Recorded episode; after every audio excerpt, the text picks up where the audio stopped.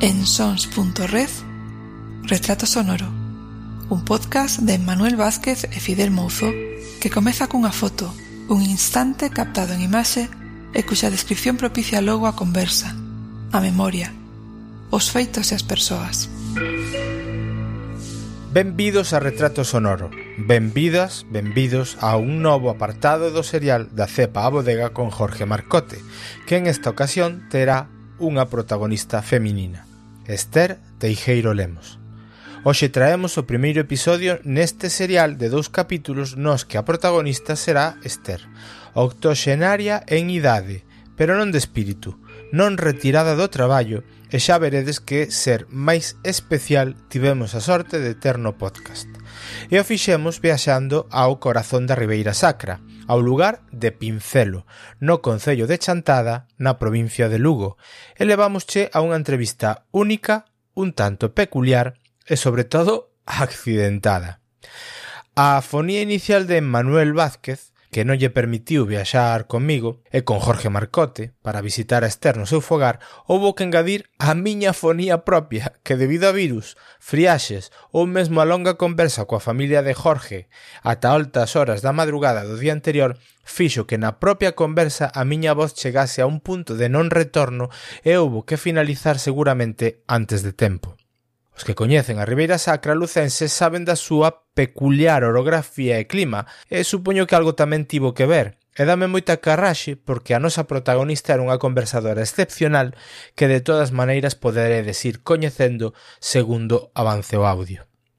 No episodio de hoxe, desde a terra da viticultura heroica, mergullámonos na vida de Esther Teijeiro Lemos, unha personalidade fascinante vinculada ao mundo dos viños, unha muller pioneira en moitos aspectos, pero sobre todo no mundo agrario, viticultor, e sobre todo en algo que está moi en boga, a necesidade do ecolóxico.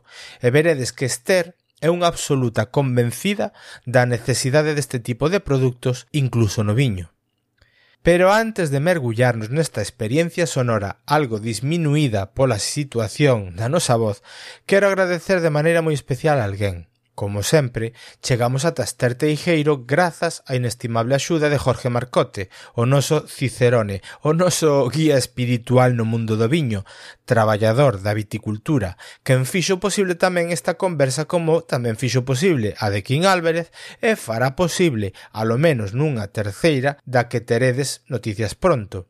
Alo menos, porque xa andamos barruntando unha posible cuarta.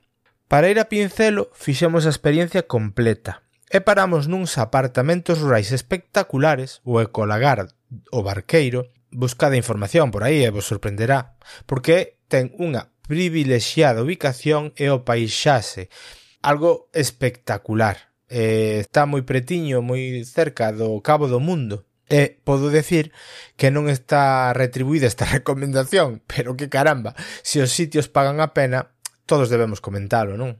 É certo que como moitas e moitos dos que nos escoitades sabedes que este outono de 2023 foi especialmente chuvioso.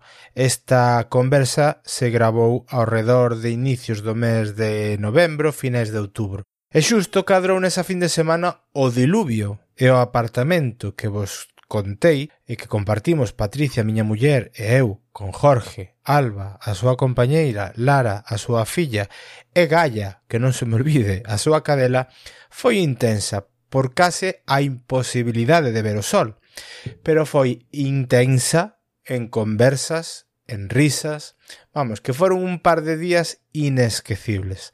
Grazas.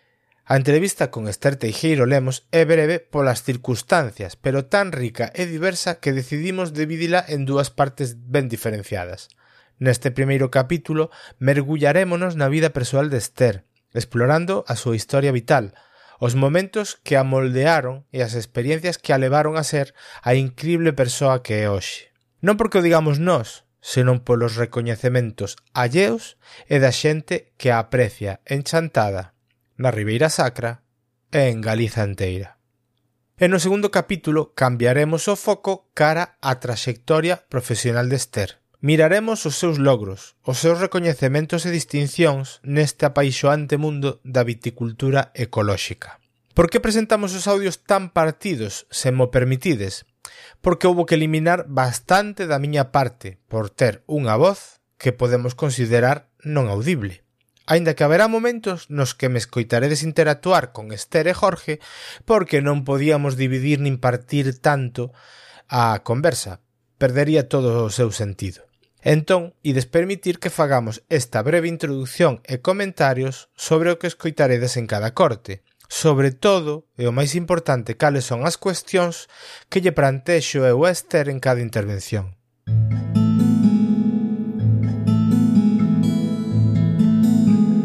Imos aló co primeiro corte. En esta primeira parte escoitarás sobre da conexión especial que existe entre Esther e Jorge, de onde ven esa relación que hai aí. E sobre todo sabemos de que anda con algún problemiña físico aos seus 87 anos. Sirva como presentación.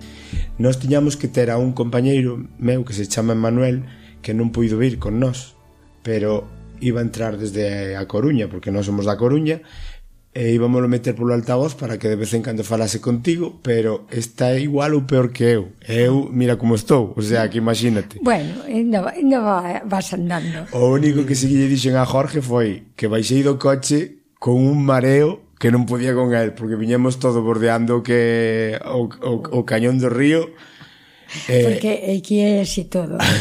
e aquí só son, que sei montañas. Claro. eh, curvas, eh, bueno as carreteras son así, pero bueno, non estamos acostumbrados. Sí, supoño que sí. sí. E incluso cando un ven a, como viñemos nos hoxe, tal, é moi divertido e disfrútase moito. Eh, sí. O que pasa é que o mellor a unha persona que teña que facer o mellor algún tema con respecto a ti, que teñen que virvos a traer unhas mercancías ou cousas desas, os camións pasarán un poquinho complicado ás veces, non? Pasan, pero pasan. pasan. Pero veñen. Veñen. veñen cor botellas cando se necesitan e todo. Compensa e entonces vir hasta aquí a... eu non sei se lle compensa moito se non, pero bueno, e les veñen. Bueno, eu a verdade é que tes que perdoar todo este tinglado porque xa ves que tuvemos que facer aquí uns artificios técnicos, pero bueno, como Emanuel Oye, suele ser o experto. A mí non me importa porque aquí eh, non hai tanto que estuveron rodando unha película. Uh -huh. eh, xa non sei como me dixeron que se iba a chamar, ainda non debeu salir. Estuveron oito días eh, bueno, tiñan isto todo ocupado. Todo ocupado. Isto, moi, isto non é nada porque tiñan iles todo ocupado. é mediática, este é mediática, carai. Chámame a atención a camiseta do Deportivo que tes colgada na parede, Esther. Ai, sí. Eh, son pues, do pois Deportivo aquí na, nesta casa. Estuve aquí, sí. pero hai moito tempo. Sí. Sí, porque eh, isto demos comidas. Ajá. Aquí tuvemos moita xente, había moita xente. Pero bueno, agora non podemos, porque imos vellos eh, eh non se poda todo. non se poda todo, claro que sí. Vou facer unha especie de presentación formal e despois xa nos metemos na en preguntas e conversa como vamos facer sempre, non? Benvidos da, da, da cepa a bodega con Esther Teixeiro e Jorge Marcote en Retrato Sonoro. Como xa sabedes, os que escoitades este podcast, estamos a facer uns interesantísimos monográficos que teñen como excusa o viño, pero que logo se convirten en toda unha memoria, unha recopilación de conversas con xente moi interesante que coñece Jorge Marcote. Esther, antes de presentarte, o traballo da vendima é fastidiado, pero nesta terra túa todavía é moito máis, porque as terrazas e os desniveles que hai no terreno é espectacular isto. Eh? Sí, aquí hai que estar moi acostumbrados a andar por as viñas, porque aquí eh, as máquinas é o brazo do home, non hai máis nada. Pero bueno, como nacemos aquí e, e levamos unha, toda unha vida aquí, pois pues xa non nos parece tan difícil. Claro, acostúmbrese un... Costúmbre. Eh, bueno, está Jorge Marcote, obviamente, porque ten que estar, porque é imprescindible nesta, neste neste tringallo que estamos neste montando aquí. ¿no? Pero, bueno, últimamente entre o traballo da vendima que ti tamén algo, algo si, co, coa perna así e tal non, non estarías traballando moito, non? Este ano non, pero este ano, ano pasado sí. Si, estuve aí ao pedo cañón, non? eh, botei no moito de menos, non poder ir á vendimia. Claro, claro. Porque me gusta. Jorge, ti, vamos, estuveste un, un mes casi localizable porque estabas a topísimo, non? Sí, sí, esto es así. Ese, ese mes es para lo que es. que vexo que, por exemplo, un dos proxectos nos que estás, eh, Pentecostés se vai como un tiro, porque ata le sale mediáticamente, aparece nun sí, algún periódico. Sí. Eh... Mira, levamos un ano só, eh, porque o, fai dous días nos deu unha páxina na Voz de Galicia falando do, do tema. Ah. Porque a parte da única adega do Valmiñor, que... Eh, E, bueno, está funcionando, está funcionando moi ben. Somos unha adega nova, pero está funcionando moi ben. Moi ben, Entón, acá... estamos esta semana de subidón porque, oye, bueno, mediáticamente eh, gustou. O certo é eh, que coñecer, como coñecemos na anterior podcast aquí en Álvarez, foi un privilexio que de seguro hoxe imos manter falando cunha persoa como a ti, Esther, e que, bueno, os, os que nos escoitan no podcast xa, xa empezaron a, a escoitar. Eu penso que podemos ir avanzando que estamos ante unha muller que, que non a coñeza é unha pioneira na viticultura, na agricultura e incluso se queres despois podemos falar un poquiño do turismo, porque a Ribeira Sacra xa falaremos máis adiante moito máis en profundidade, se queres contestarme agora, contéstame o que queiras, pero ti seguramente viviches unha época na que aquí non había turismo, nin había nada, de repente apareceu a xente porque quería coñecer o entorno. E ti creo que fuches unha das culpables en reivindicar que isto era un sitio a coñecer e que tiña xente que coñecer a Ribeira Sacra. Bueno, eu son unha muller moi que sempre me gusta falar con todos e, e bueno, que tamén que conozan estes sitios, porque estes sitios sí que non se conocían, non? Pero desde que veu Calleja, pois xa, xa empezou a vir moito turismo, xa viñeron das Islas Filipinas a ver Maiquín, eh, viñeron do, do Ecuador tamén por, o, por a película do, do Calleja, uh -huh. e xa se empezaron a conocer estas terras. Eh, bueno, a min Hombre, non me, sempre me gusta un turismo que sella de calidade, ¿eh? que, que respeto o medio ambiente, eh, e, e non non respetar e eles que respeten. Que respetemos todos porque a naturaleza, se moitas veces hai cousas malas, é porque non lle damos malo tamén antes de comezar a falar e de empezar a desenrolar todo isto que estamos comentando, que seguro que vamos a falar moito máis polo miúdo, como se di en galego, eh, quero que darche as gracias, porque, bueno, supoño que a Jorge no seu momento cando contacto contigo se achudaría, pero non tes por que o mellor aguantar estes pesados que queren vir a falar contigo e ter que estar aturando aquí no. que te rompamos un poquinho tranquilidade do día a día, non? Non, non se atura a nadie Tamén me teñen que aturar a min cando falo e cando falo demais, porque algunhas veces tamén falarei demais, non sei. Pero bueno, eh, falar cousa, eh, se se falan cousas bonitas sempre é agradable. Claro, claro. Eh, tamén me gusta conocer a xente, conocer conocer pois, eh, as ideas de todos, porque eu só sei a, mm, uns poucos que vivimos por aquí, pois como imos funcionando. Pero por aí uns gustaralles isto, outro non, Pero claro. gustame saber se lles gusta ou non lles gusta ou... Eh, antes o que podemos facer de meternos en, en profundidade é que que me trouxo aquí foi Jorge que diga o que conte de que te coñece e por que te coñece e cal é a vosa historia en común que poderíanos contar e o mellor, tío, que podes facer é escoitalo falar. E se ves que hai que rectificar e esta xente nova hai que darlle de vez en cando un tirón de orellas. No, eh, eu creo que o, o Jorge non vai falar nada do que, non, do que lle teña que eu dicir que non así que... Pois estaría ben que Jorge empezase por aí. Eu coñezo a Esther pois cando empecé no mundo do viño. Terminé de estudiar e fun a dar aquí eh, bueno, son da costa Eh, o seu neto Roberto está empezando daquela con unha empresa de servizos, xa era enólogo, xa sí. facía viños, empezaba un poquinho coa viticultura entre ele e o seu pai, o Camilo.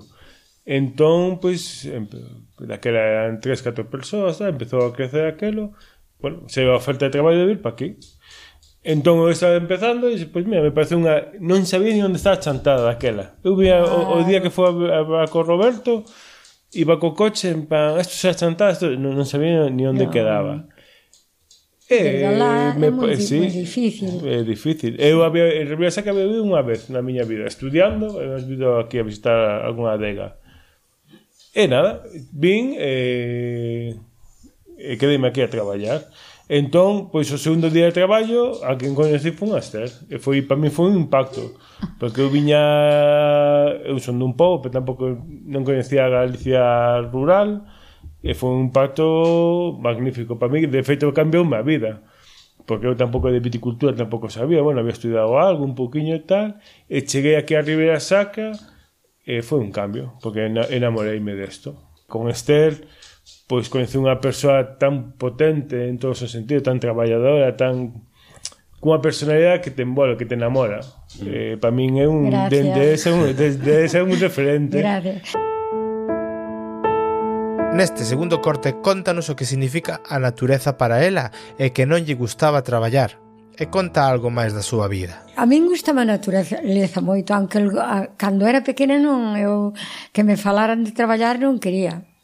Eu non lle traballaba, bueno, eu quedei sin mãe e sin pai moi pronto, aos 14 e aos 15 anos, que un ano morreu a mamá e outro ano morreu o papá, e quedei moi nova, pero bueno, eu veño, veño do mundo do viño todo, porque os meus abuelos, xa recordo de pequeniña os meus abuelos, que por eso lle puñamos Diago de Lemos, aí estaban os meus abuelos que vivían do viño, mal se vivía, non? Mal se vivía, pero vivíase. E os meus pais sempre co viño. Se había unha vaca ou dúas vacas era por, por o leite, porque daquela non viña ao supermercado. Ou se viña, mm, viría ás grandes ciudades. Pero, e así, así... Porque a poboación máis grande cerquiña daqui é Chantada, non? É Chantada. Ah, e iba, e ibades moito a Chantada? Claro, vi, eh, iba, había as leiteiras, viñan recoller o, as casas, o leite, despois iban vendendo por, a, por as portas. Uh -huh. E, e bueno, tiñanse, tiñanse as vacas por o leite, porque Xa. se necesitaba. Eh, non dixemos, porque ti, ti agora me parece que tes 87 anos, non? 87, sí. Claro. Eh, naciches en Nogueira de Miño, non Nogueira. eres de Pincelo, que agora mismo estamos en Pincelo, que non nos dixemos, agora por estamos en Pincelo. Estamos en Pincelo, non nos dixemos. Eh, sí que recordo, porque xa o mencionaches ti, que que estuvo Calleja contigo facendo un programa, cando te levou no helicóptero, ti vías os pueblos desde arriba. E dabache pena, Esther? Claro que me daba pena, porque, eh, porque el me dixo, mira, eh, te vou llevar a, a tu pueblo, porque eu son de Nogueira. Sí, que non é moi lonxe daqui, non? Que non é moi lonxe, 4 3 km e medio, cerca de 4. É único. Entonces, a min deume moita pena, porque os sitios, cando eu me viñen pa aquí, os sitios estaban todos moi traballados. Había moita xente, eh, Nogueira era un pueblo, unha, unha aldea moi grande, e agora non queda nadie tampén, como en todos os sitios. Entonces levoume ali deume moita pena, porque nos sitios onde había patacas, había pinos, onde había cepas, uh, bueno, era un desastre, vin así todo un desastre, só un pouquiño traballado. Deume pena. Xa. Pero bueno, hai que aguantarse o que é. É, que, é o que está pasando con toda a, espacio rural de pueblos que a xente parece que quere ir solo as cidades ou pueblos grandes porque hai máis servicios, supoño. Pero vos dentro do que hai aquí agora hoxe en día, toda esta xente que contas ti que na, naqueles momentos enchía os pueblos, cara onde foron? As cidades, porque... Dentro de España, por, foron fora... Porque ou... se vivía moi mal Mm. Porque foi na posguerra, claro, porque eu viñen pa aquí o 56, ainda era posguerra, que vivíase moi mal aínda. Mm -huh. Entonces a xente, pois, o que quería era vivir un pouco mellor, e bueno, que tamén poder ter un día de descanso, que aquí non había ningún día de descanso, traballando sempre pa mal pa mal comer, porque non se, de vacación xa nada. Inda hoxe non se marcha un de vacacións, se se dá o caso. Xa. Ainda creo que está todo mal pagado, porque como se traballa. Dicen que todo está moi caro, pero tamén todo queda a monte. Tiñemos que traballar un pouquiño máis, todos. Claro. Pero para eso facía falta xente aquí, non? Fai falta xente, non hai. Imos agora a vida nos povos en outros tempos, as festas, os gaiteiros, os bailes, a felicidade, pero tamén os atrancos en canto ás necesidades máis básicas de transporte, de médicos, e tamén nos comenta das escolas, dos mestres e das mestras. É que no meu pueblo xa había a, a, a gaita. Xa. En nas vendimias, ao terminar da vendimia, que un se lavaba e se puñía con outra roupa por aí, pois Guap. salíase hasta a unha da mañá a, a gaita viña a tocar. Unha vez tocaba nun, nun sitio, porque anque, anque as aldeas tamén estaban divididas en pueblo, en, en poblacións, en, en sitios pequeniños. Tan pequenos non, porque daquelas Nogueira tiña moita xente. O mellor nós éramos como... Era un sitio pequeno, pero éramos como 40 personas uh -huh. no pueblo. Non é como hoxe que quedamos dúas ou unha ou, ou tres. Claro bueno, o que ten este podcast eh, eh, Jorge o sabe é que sempre, bueno, vamos acumulando conversas con xente. Fai pouco falamos con un señor que por desgracia morreu fai pouco, que se chama Martín, que tiña 102 anos, e eh, a verdade é que eu falei con el cando tiña 100 xa cumplidos. E claro, falar con unha persona desa idade fai ver realmente os cambios que viviu a sociedade nos, xa nas cidades tamén, pero nestes lugares Tamén, porque ti seguramente fuches das mulleres que, eh, as, bueno, as mulleres, homens, todos os que estabades aquí, que vivichedes a chegada da electricidade, vivichedes, incluso nós que nos estamos queixando de vir hasta aquí por unhas carreteriñas que hai que ah, velas, okay. supoño que naqueles tempos todavía as comunicacións serían carreiros que iba un carro e pouco máis, non? É que aquí non chegaba unha carretera. Xa. Aquí a carretera era o río tiñamos que ter barcas e, e a Belesar sí que xa chegaba a carretera, uh -huh. porque era de Monforte, non? Se estábamos enfermos había que ir por o río.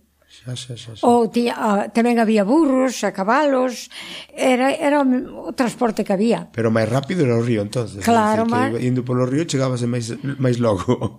Eu non sei, pero quitaba o viño por o río porque senón había a carretera de arriba existía, pero había que subilo o lombo por aí arriba. Xa. Que aquí non había carretera. Claro.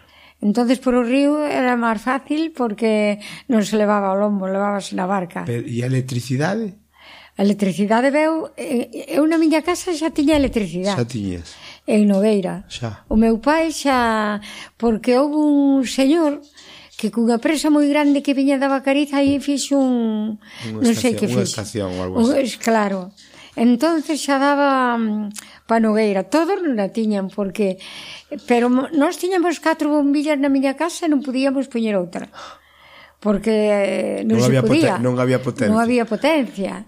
Pero bueno, xa tiñamos aquela luz, pero aquí non había nada. Aquí coa luz do candil, coa de, con outra que había media non sei como lle chamaban, xa non me acorda. Eh, e, e así vivíamos aquí. E para ir á escola, Esther? En Noveira tiñamos boa escola. Tiña boa escola, non? Sí, en Noveira había tres escolas. Ai, había tres. Nunca fun á escola dos rapaces. Ajá. Sempre con rapazas? Sempre con rapazas. Ajá. E éramos 39 rapazas. Caramba. Pongan a estar sola chegaba Así que E os rapaces tamén iban solos Tamén había moitos Pero tens vos recordo deses maestros Esas maestras que estaban na escola E que supoño que vos facían aprender as catro reglas Era saber ler, saber escribir e facer números Non? Quero dicir Non, non sei se se acorda usted daquele grado medio que había, que mm. traía historia sagrada, historia de España, sí. todo, todo, todo que traía eso todo. Sí, que viñeron o pa completo tamén, supoño que sería o que poñía a escola do régimen, non? Quero decir. Claro. Porque naciches no 36 Claro, nací Que non o dixemos tampouco Claro Dixemos que tiñes 87, a xente se sabe restar Chega a conclusión, non? Eh, pero, claro que sí Pero claro, que ti a posguerra vivichela enteira en ese enteira, aspecto Enteira, claro, o sea, por guerra Naciches coa guerra eh, claro. E xa te criases vivindo claro. nesa situación eh, non se comían eu acordo a miña, a miña mãe cando era pequena iba por chocolate que era destraperlo se estábamos enfermos que senón había que comer o que... Bueno, nos, os meus pais mataban catro, catro cerdos, catro marraos. Eh, había que comer aquelo, había que facer o caldo para comer, eso todo. E collíamos moito pan porque porque se cavaban mouzas. Música No seguinte extracto comezo preguntándolle si de pequena era traste ou non. E isto penso que será importante de cara a algo que se comentará máis adiante, quizáis na segunda parte deste podcast, e que xa intuiredes cando cheguemos a ese punto. Sí. me imagino, máis que nada por esa rebeldía que vamos a saber despois que, que tuveches de máis, de máis maior. O que pasa que daquelas non podíamos chegar a casa, agora van os pais reñir cos maestros, os maestros fan, se o rapaz chega a casa e dicir, ai que me... daquelas non lle podíamos dicir nada, porque se lle dicíamos, mira que nos castigou, porque por trastes nos castigou moito, e nos puñían así cos libros, de rodillas, ah, así. así. Era o único castigo que eu vi, que eu tuve. Tiñamos unha maestra que era da Coruña, Chamábase Carmen Garrido Garrido. Resulta que ela comía na mesma casa. Onde tiñamos a escuela, tamén ela cociñaba arriba. E cando ela marchaba ás doce, deixábanos estudiando e nós cerrábamos os libros envolvíanos, eh, tiñamos a bandera a bandera de España na escuela. Non sei, non sei como era aquilo porque eh, bueno, non sei, os meus pais nunca me falaron de política no. porque estaban moi cheos de política. Mm. Estaban cheos, eu supoño que xa, xa pelear todos os días era suficiente como para andar pensando en cousas que eran alleas, non? Claro, claro. Entonces, eh, íbamos envolver na bandera española e falar, e falar tamén cousas que falaban por ali. Mm. Ah, bueno, eu que sei, eh, hasta que a maestra nos colleu un día, porque nós, cando ela baixaba baixo, como tu, as escaleiras eran de, Mm, de, de madeira, pois ela viña con zapatos de tacón e non sentíamola que baixaba abaixo e volvíamos outra vez estar todos tranquilos a estudiar. Pero cando ela marchaba era cando facíamos esas cousas todas. Claro. Así que traste, éramos trastes, pero bueno, non demais tampouco, non, non peleábamos nós. Obviamente, xa nos contaches que a ti de pequena traballar gustaba pouco pouco de, de nova, non? No, eh. Pero, lóxicamente, porque tamén unha persoa, un, un, unha nena, pois, o que lle apetece é disfrutar, é xogar e todo. Claro. Pero supoño que tamén buscaríades tempo, porque supoño que aparte de a escola, despois teríades que axudar na casa, non? Eu, eu non traballei na casa. Non, non, te, non, non tiña eh, necesidade. Íbamos cuidar as Peter do zorro. Poñíanos os libros, mira, a, a lección para mañá, os nosos pais. E íbamos cuidar as pitas porque daquelas as pitas tamén se botaban fora, andaban fora.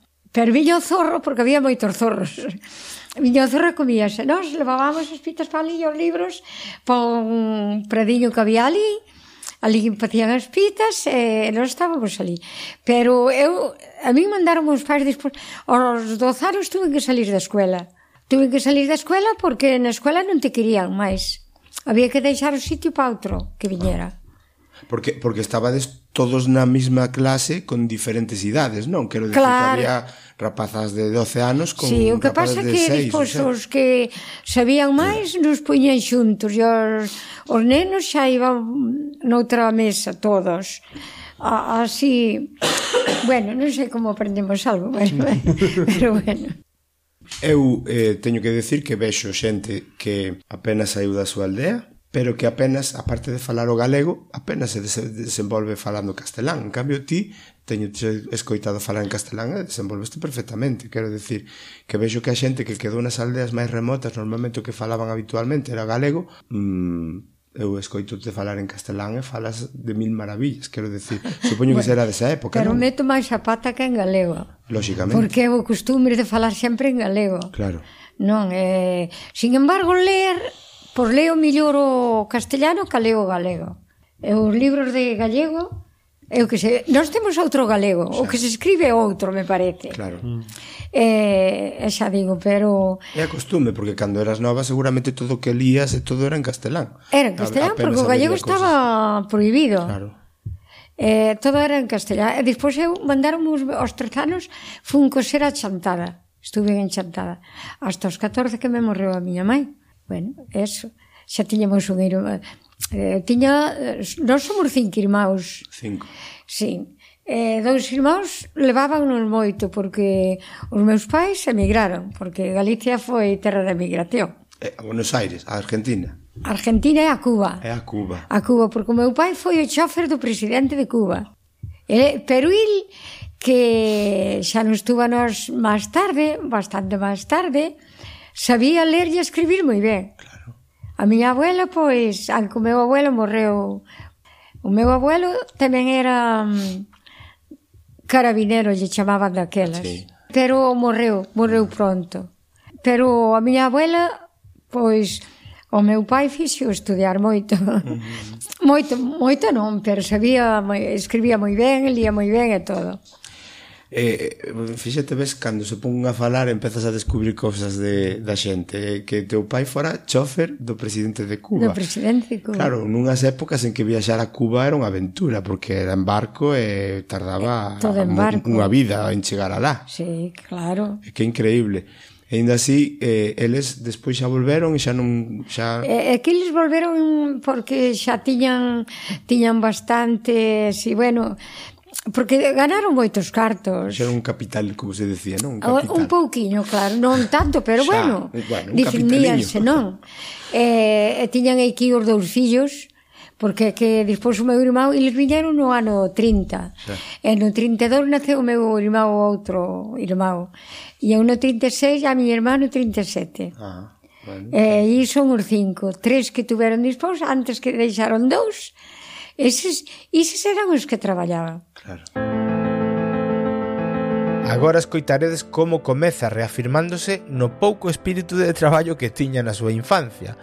Daredevos conta de que realmente ela fala con certa fachenda desa época moi orgullosa, Ainda que segundo avance esta mesma parte, daredevos conta de que o fai porque logo descubriremos que foi unha traballadora moi esclaviña da terra toda a súa vida. Eu lle dicía a miña mãe, non pe, mamá, non penses que che vou traballar como os meus irmãos. Non, porque eles facían borreas para botar o pan. Tamén así comíamos, comemos pan. Pero sinto, boto moito de menos aquel pan. Claro. E aquela comida, con todo que era, daquelas era unha comida pobre, patacas, favas, verduras, eh, carne de marrao. Tiña un tío que xa mataba un becerro todos os domingos ali na miña parroquia. Uh -huh. Todos os domingos mataba un becerro. Eu, bueno, eu nunca fui a, ali a coller carne, pero a, a miña mãe iba a coller carne. E eu creo que aquela carne olía moito máis cada hora. Xa. ou, era, ou era que tiñamos máis ganadela dela, Pode ser tamén. O, o oh, lía riquísima. Claro. Que agora xa non ola nada, nada. Eso, teño a anécdota cando cheguei aquí do porco, a mí ao principio costoume eh, comelo porque non está acostumbrado a que supese tan ben e que cheirase tanto. Esta eu viña de, do, da carne do supermercado claro. e a primeira vez que comín aquí é como Hostia, botaba un poquinho para atrás e logo xa nos acostumbramos e non queríamos outra cousa. Pero é certo Pero... que, que vos sabedes, está a miña muller aquí presente, que a, na casa da miña abuela eu eh, non quería comer o polo. Porque o polo a min sabíame moi fuerte en comparación con que estaba acostumbrado na, na miña ciudad. Claro. Eh, os polos da casa teñen outro sabor que non teñen os, os, os da granja, porque os da granja Ao final son carne moi blanca, moi tal, e non te, o que diste non teñen sabor. E os polos da casa teñen un sabor moi recio. Moi recio. En comparación, pero hoxendía recoñezo que o sabor dun polo destes é espectacular. Claro, moi diferente. Claro. É que eu debo haber 60 anos que non probo o polo da, da plaza. Cando se ven esas granxas, e ver com, como viven aquiles polos, é que morren, e están por medio dos outros ali todos hasta que os recollerán, non sei, claro, teñen que recollelos. E, e min eso xa me tira. Eu, eh, cando saliu eso do, da carne dos marraus, que saliu ise alá en Barcelona, que saliu ise eh, sí, eso todo, como levaban, como os criaban, e ver que aqueles marraos morrían ali naquela granxa, que iban os outros marraos a comer eles. Eu estuve en tres días sin comer carne de aquí. Tres días porque non daba. Ver como, como aqueles marraos e, e son incapaz de comer mortadela ou salchichón dise comprado, son incapaz. Pero vos facedes aquí cousas desas. Sí, sí o, é que non matamos. Este, mm, o chorizo deste está moi cotizado. Ah, sí. sí, sí, son ecolóxicos tamén. Claro. É que nos dá, eh, eu dou os marraos todo ecolóxico. Xa. Non lle dou nin millo transgénico, nin... Todo de... Nin todo... É que me traen un millo de rodeiro dun sitio ecolóxico. Consello Ecolóxico e todo. Pago moito máis, pero Xa. é para comer aquí. Claro. sí. Neste punto falamos de emigración e os traballos a recoller polas persoas que van desde o rural cara ás capitais. Fala da súa propia experiencia e do porqué ela non sai da zona e o motivo polo que se muda a vivir a Pincelo, o matrimonio co seu home. A emigración nunca é boa. Xa. Eu sempre digo, porque non imos traballar algo por Galicia, é que a nosa xente que non marche. Porque onde se chega, hombre, terá, haberá moita suerte, algún que encontre tan bon sitio, pero eu creo que os, os traballos peores que son pa xente que, pa xente que chega de fora Mm, sí, sí, suele ser. Suele eh, normalmente ser. solía ser xente pouco cualificada, entón claro. collerían os, peor, os peoriños traballos que había. Habría xente que teria fortuna e collería un traballo bo ou que sexa, non? Pero... E despois uh, aforraban moito porque eles o que querían era salir daquela pobreza. Que aunque era por aí tamén traballaban a 14 horas. Porque nadie fai así eh, nadese pon rico traballando sí, pouco, non? normal eu creo bueno, non sei, pero eso penso eu E ti como acabas en Pincelo?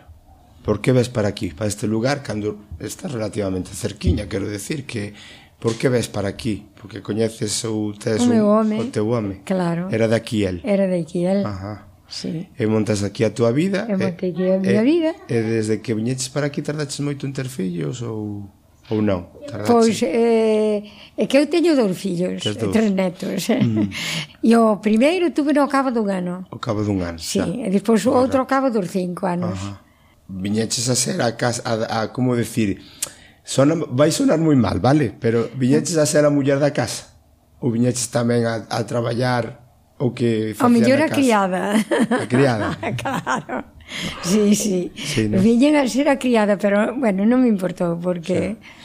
Un lucha importou porque, bueno, eu, eu tiña un irmán en Vigo que ela me quería que me fora para lá. E, xe, daquelas Vigo daba moi, había moito traballo nas fábricas e todo, pero bueno, como meu home nunca quería salir de aquí, e eu tiña o pequeno, pois xa foi quedando. Tampouco creo que fora moi diferente a vida de moitas mulleres nesa época. Quero decir que ao final estaban para eso, quero decir que Sí, eh, pero só me quedei eu por aquí, que as miñas sí. amigas todas todas marcharon. marcharon. Todas colleron de cara a, de cara ás poblacións. Bueno, pero mellor iban simplemente cambiaban o mellor de, de lugar, pero para facer a, a unha función similar, non? Quero dizer... Bueno, tamén eh, a mí nunca me gustaba por limpiar unhas escaleiras, claro. eso sí. Claro. Eso non me gustaba. Sempre me gustou traballar en por min o que me parecían, pero non obligada a ter, ter que limpiar aquelas escaleiras ou aquela casa ou, para poder vivir, non? Xa, xa, xa, xa. Eh, eu non sei, non sei claro. por que era eso, pero... Imos enfilando ao final deste primeiro episodio e imos rabuñar un pouco no mundo do viño e preguntamos a Esther se o viño producido na casa naqueles tempos era para vender ou como autoabastecemento. No seguinte episodio, se tedes a ben escoitalo, meterémonos moito máis en profundidade se vos parece. Esta parte interesante introducila neste momento polo que imos falar no vindeiro da cepa a bodega con Esther, e é que observamos cales son algúns dos procesos para facer viños e as diferenzas ou non con facer viño hoxe en día. Xa era un viño para vender. Era para vender, pero vendíase de outra maneira. Xa. Viñan de Lugo no, en, cando viña, porque a Nogueira había carretera. Uh -huh. Eu estou falando dos meus pais, non? E vendíase en pipotes de dez canados.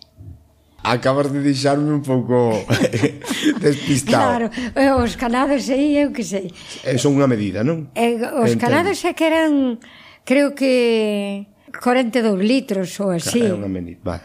E, eh, o, e o eh, pipote é un Cacharro. moi grande de madeira, todo vale. era de madeira, non? Un, un barril. Un barril, era un barril, vale, eso. Vale, vale. Xa, daquela chamaban pipos. Sí, sí, sí, pero eu teño esa referencia, pero cando me dixiste de canado xa me quedei xa diga, aí despistado. O pipote máis ou menos xa o relacionado. Ai, sí. Sí, sí, sí. Pois, eh, pois os canados, porque había canado e a ola. Ajá. Canado e medio canado. Ajá. A ola era medio canado.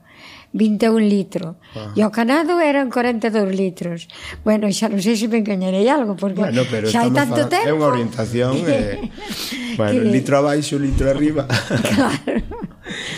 Eh, entonces eso, que se vendía desa, desa maneira eh, eh, o proceso levaba, se levaba todo aquí, quero decir era o que era vendimia, bueno eso igual entre ti e máis Jorge podedes explicar máis ou menos todo o proceso porque xa é algo que falamos no sí, está, podcast sí está. pero sí que o mellor aquí a forma de producir digamos que era un pouco máis artesanal, un, pun, un punto máis artesanal, pero igual se sigue facendo bueno, igual agora. Daquela da, daquela era igual aquí que ala, sí, sí. sí o pero en, en, pero non nas épocas, quero dicir que os procesos igual son un poquinho diferentes. Ah, agora nivel... comparado con Bueno, tampouco hai tanta diferencia, o viño se fai igual, non, Esther? Cambiamos un poquinho as ferramentas, Hombre, chegou a velocidade... É, é que pero... antes o, os meus irmãos pa, pa viñar era cun couso de madeira, mm. aquelas cubas tan grandes, eu tiña un irmão que tiña moita forza. Era moi potente, traballaba moito. E E con couso de madeira, pois aviñábase. E agora aviñase con bomba. Con bomba, sí. Non? O sea, aviñale o tinto, o outro día estábamos falando dos blancos. O ah, tinto, claro, é o tinto. O tinto se fai ca propia pel, que dá, que dá os aromas, e dá o cor Entón, o tinto hai que estar o fermentar a pel vai para arriba co carbónico que produce. Entón, hai que aviñalo, hai que baixar ese sombero hai que facelo meter para baixo dous, tres veces ao día. Entón, antes sí. se facía, pois, se empuxaba para baixo. Claro. Bueno, antes... eu fa un pouquiño, tinto fa, sigo facendo igual. Sí. Sí, sí. Bueno, pero antes porque era... pouquiño. Antes eran unhas cubas E co meu pai tiña unha cuba desencanados. Claro, estilo, estilo as que vimos hoxe pola mañán, onde dormimos, na casa rural, ese tipo de cuba. Pero Onde dormimos, tiña as cubas fora, claro. e eran dese estilo. E, e tanto xa atúa en madeira, claro. Agora postes unha bomba e metes o viño, xa o botas por arriba e co propio viño consigues hundir xa o sombreiro. Xa, xa, xa. A, a, entón, ben, antes a madeira, agora temos o inoxidable. Bueno. Finalizamos aquí este audio escoitando a Esther e Jorge falar dos encoros e como perxudicou a vida nas aldeas. Lembrade que nesta zona están os encoros do río Miño, dos Peares e o de Belesar. Como unha cousa boa para a xeralidade da poboación, ter auga recollida, xerar electricidade, pode destruir modos de vida dos que ali residían. Tamén podemos deixar este comentario como introdución ao seguinte corte, xa que logo tamén está vinculado ao mundo destas aldeas e a súa relación co río Miño. Que eran os terreos aí, que tiñades para... Aí foi cando se empezou a derramar todas as aldeas sobre todo as de por aí, bueno, as de arriba tamén, que non foi un coro, tamén non hai. Pero aquí, aquí había tres lugares neste sitio. O meu abuelo era de aí de, de baixo, por eso, de Portutide, por eso o viño, este viño leva ester, pero eh, temos uh, outro viño que é Diego de Lemos. Sí que, que vai po ano, pero como non quixemos facer etiqueta, este ano tuvemos moi pouco ano pasado. Ajá. E non, e, e non fixemos aquela etiqueta, fixemos isto por non pagar tantos consellos. Sí. E, e o meu abuelo era de aí, pero tuvo que marcharse da casa. Levaronlle as terras millores, porque o millor estaba abaixo. Aquí quedou o monte. Xa. O bon, o bon era, era abaixo. E, e tuveron que marcharse. Por un precio seguramente ridículo. Por nada, por nada. de balde. Fora unha expropiación e Claro, a claro, claro. Eso é, eso é moi fastidiado, eso é moi triste. É moi, tri moi triste, moi triste. Por lo menos que lle deran pa o que lle levaban para poder vivir no outro lado. Ou empezar, por lo claro. menos comezar noutro sitio. Eso. Pois eh, non, non lle deron nada. Non tuveron nin eso. Nada, tuveron nada, nada. E, e esta zona cando dixeches ou mencionaches que incluso houve familias que quedaron bastante separadas ou sería claro, máis? É dudoso, bueno, o, o sea, mellor externo, eu me contando aquí e me contando o Ribeiro. Claro que aquí en cando antes dos encolos o miño tampouco tiña moito caudal en certas zonas, non? Oh. Quer dicir, que podías cruzar dun, sit, dun lado a outro, non? A mí contaron... Aquí había o puente. Sí. E despois había barcas barcas de madeira, que era por onde se pasaba. Cando, no, cando o río non facía corriente, había un pedazo de río que era un pozo, que era auga tranquiliña, por aí había moitas barcas. E pasabas a traballar. E as uvas viñan todas en barca. Vinimeábase, viñan en barca, subían á bodega. Pero teño che escoitado pode ser que incluso o gando cruzaba en barca. Sí, o sea, eu, eh, eu non crucei en barca, nunha barca sí, grande. Pero Aí. que, que eran vacas, eran ovellas? Que... Eran vacas e ovellas, eh, dúas vacas. Dúas vacas nunha barca. Sí. Eh, quedaban tranquiliñas, porque eu imagino... Sí, tranquiliñas. Ainda menos mal, porque unha vaca... Estaban acostumbradas tranquiliñas, pero claro. bueno. Pero tiñan que ser barcas era un... grandes, non? Barcas grandes, sí. No, barcas, as barcas, o ah, que? Ai, a barca, aquela era grande, moi grande. Grandes, non? Sí. Claro, supoño que para mover ese viño, esa uva... Supoño claro, que, claro, é que levaba levaba catro pipos dices, ajá, ajá. que era, levaba 40 canados a xa, barca. Unha cosa curiosa daqui do tema de facer o viño, que eu veía pequeñas adegas ao lado do, da propia finca, non? E o tema de facer o viño xa na propia finca, non? palou porque é máis fácil transportar xa o viño feito que andar a transportar moitos kilos de, de uvas. De uva. E tipo, se estilaba, se destilaba, para facer aguardiente, así se vivía. Pero bueno, aí eu creo que foi un avance, bueno, os embalses foron criminales para aquí. Xa. Claro, outra xente que viviu que pudo ter luz a costa dos embalses, bueno, xa non. Pero pa aquí foi, aquí quedou o ruincillo de todo. Porque moitos povos quedaron debaixo. Moitos, porque, porque aquí había tres sitios, tres pueblos. Esta, tres, esta... Era un pueblo, pero había en tres núcleos. Sí, así. tres núcleos máis pequenos. Eh, non? Pali, eh, pali catro casas, pali tres. O, o que chamaban en algún sitio barrios, non? Claro, barrios, Eran claro. Barrios, non? Claro. E había unha casa señorial aquí. Ah, sí, tamén. Sí, tamén atopou a Porque o nombre de Diego de Lemos é moi señorial, porque eh, ti dis que do teu avó, pero creo que houve un noble, me parece que, porque e, e tedelo vos na página pero web, non? Mellor, pois a mellor non éramos nada, pero eu ainda levo o apellido de Lemos. Lemos, sí. E a casa do meu abuelo era a casa do Diego. Ajá. Vamos á casa do Diego. Ali os pobres todos iban dormir a, a, ao curral do meu abuelo, porque había moitos pobres pedindo Xa. que non volvese a miseria, que, bueno, a mellor non se sabe.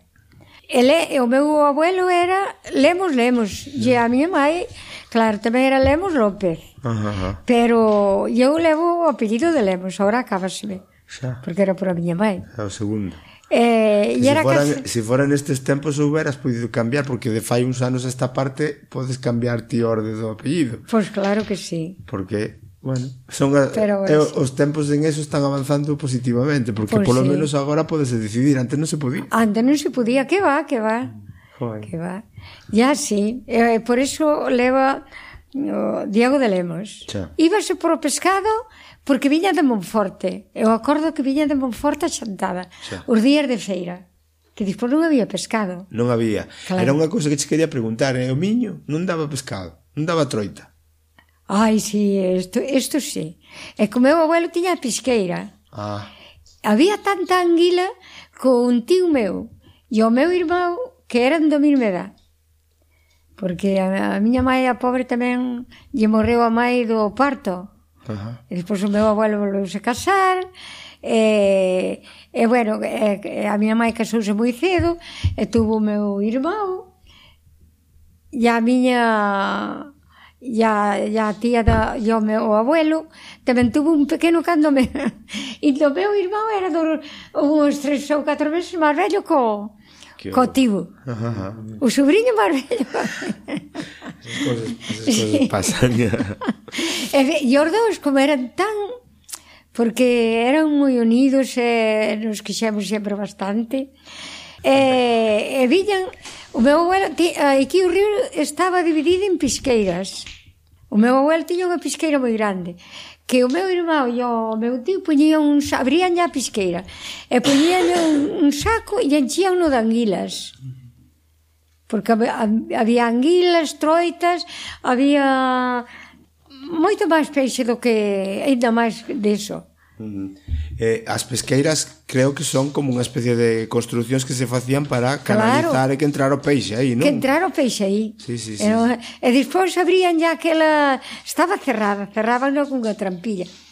É que eu non sei ben porque eu nunca xa, fui bueno, pesqueira. Xa. Pero era o que dicía o, o que dicían, despois ali abriste, abriste a trampilla Bueno, o que dicían eu ti se recordo, pero eu nunca fui a pesqueira. E ti, sí, di, di. No estilo do baixo miño. Eh, eso ainda ainda Sa, vai, sí, isto, isto foi debaixo do puente. Sí. Debaixo do puente este que Porque aí que aí hai un lugar tan bonito do meu abuelo, porque a casa do meu abuelo era unha casa señorial. Uh -huh. Das antiguas, desas que tiñan as ventanillas pequeniñas que facían antes, non? Uh -huh. Tiña forno, tiña, e levou todo, vale. Está, Está baixo do puente, xa, xa. a como non son 100 metros, 100 metros haberá. Na, naquela curva que hai abaixo, xa, xa, xa. ali estaba. Caramba. A casa do meu abuelo, sí. Caramba. Por baixo era bonito todo, todo de prados, todo... Claro. Falando desto do, do da pesca e as pesqueiras, polo menos eran bastante máis prudentes, porque eu sei que en algún río chegabase a utilizar a dinamita para pescar. Ti eso aquí non viches nunca. Ai, había, Sa sabes... había xente, sí, sí, eu sei a, que... A ti eso ten que parecerte horroroso, non? Uh, horroroso, horroroso. eu iles, iles non porque iban por o por os peixes ali, ora claro, que as pesqueiras, claro. Claro, que eu era unha eu era unha nena, ao mellor a min tamén non me iles non botaban, no. pero había quen botaba. Que, que non tiña pesqueiras, viña e botaba. Claro, porque a onda expansiva creo que fai que os peces claro. aturdan un, algún morrerá, supoño, flotan e ahora xa que recoller e xa está. No, claro, non é nada, non é ecológico. No, non no, é, no. é como se di, sostenible, sí, sostenible. Sí, sí. E ademais outra cousa que se mataba a cría, matábase todo. Claro. Claro.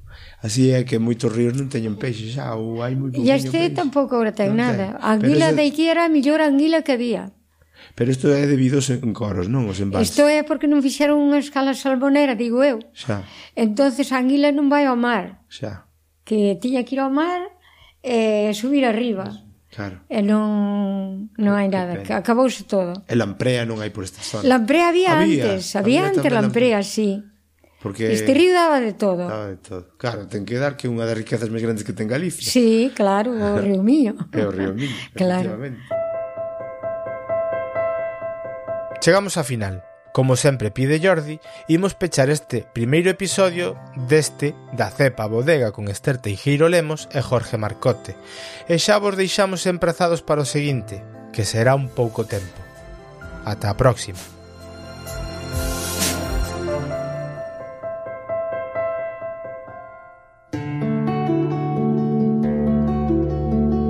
Se queres falar connosco, podes a través da conta de Twitter, de Facebook e Instagram arroba o retrato sonoro. Tamén nos comentarios de sons.red barra o retrato sonoro.